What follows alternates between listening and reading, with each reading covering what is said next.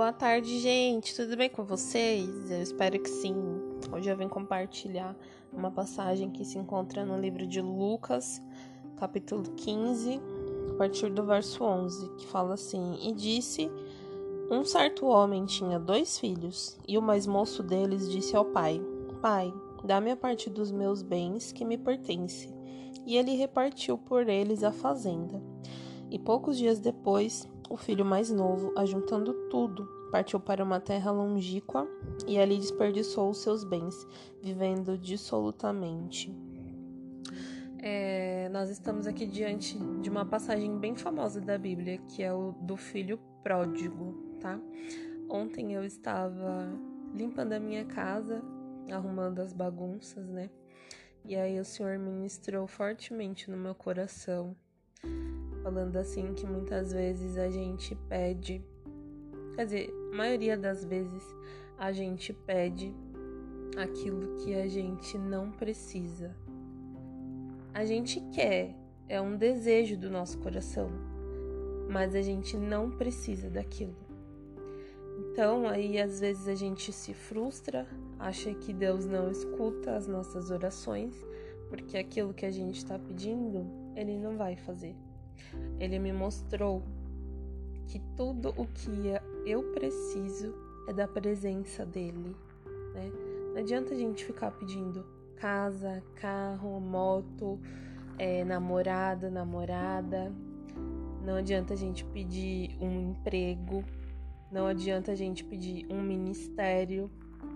Enquanto a gente não entender que tudo o que a gente precisa é dele, ele tem tudo o que a gente precisa e ele só vai dar exatamente o que a gente precisa.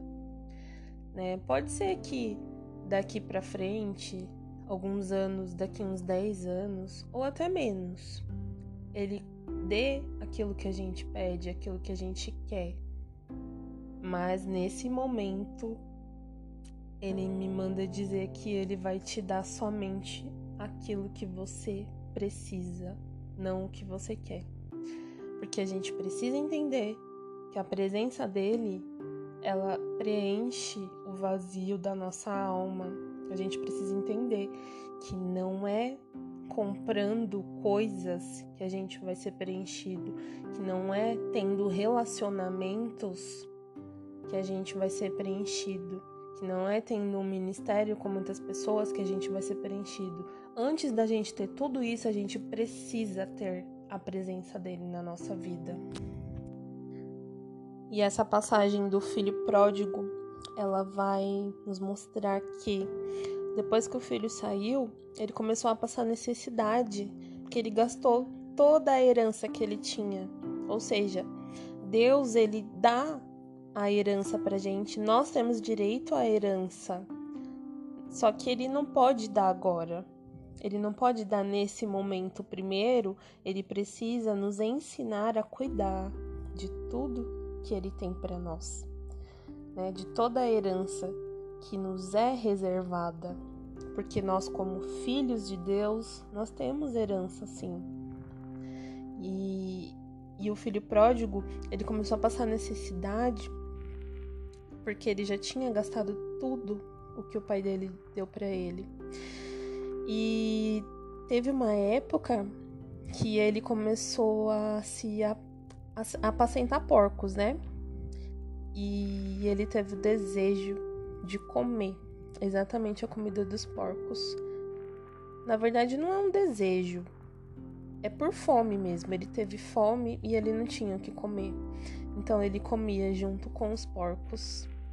Ou seja, aqui eu entendo que se Deus der pra gente tudo que a gente quer, tudo que a gente pede, pode ser que daqui para frente a gente vai se vai sentar com porcos, vai comer com porcos, vai andar com gente que não deve, vai fazer o que não deve, o que não agrada ao Senhor, vai comer coisas que não deve, sendo que Deus tem um banquete na casa dele para os seus filhos. Deus, ele tem um lugar reservado para cada filho na casa dele, na mesa dele, a gente vai poder ceiar com ele. Tem um banquete preparado, a gente não precisa comer com porcos. E depois a gente vai ver que ele se arrependeu, né? O filho pródigo se arrependeu e ele pediu para voltar para casa do pai dele. Ele pediu perdão porque ele sabe que ele sabia que ele pecou, né, contra o pai dele. E ele disse: "Já não sou digno de ser chamado teu filho". Né? Ele tinha essa consciência, ele teve essa consciência, né? E aí, quando o pai viu seu filho voltando para casa, ele ficou tão feliz.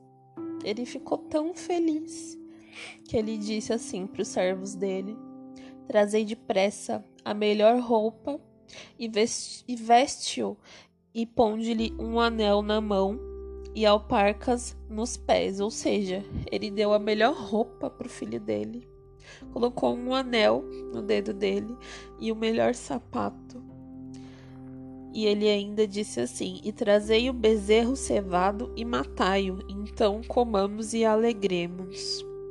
Porque este meu filho estava morto e reviveu, tinha se perdido e foi achado, e começaram a alegrar-se. Sabe, é, a gente pode fazer o que for, não importa. Todo mundo tem pecado. Não tem ninguém perfeito.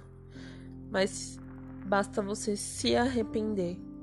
Tudo que Deus espera de você é um pedido de socorro, é um coração quebrantado, é um arrependimento sincero.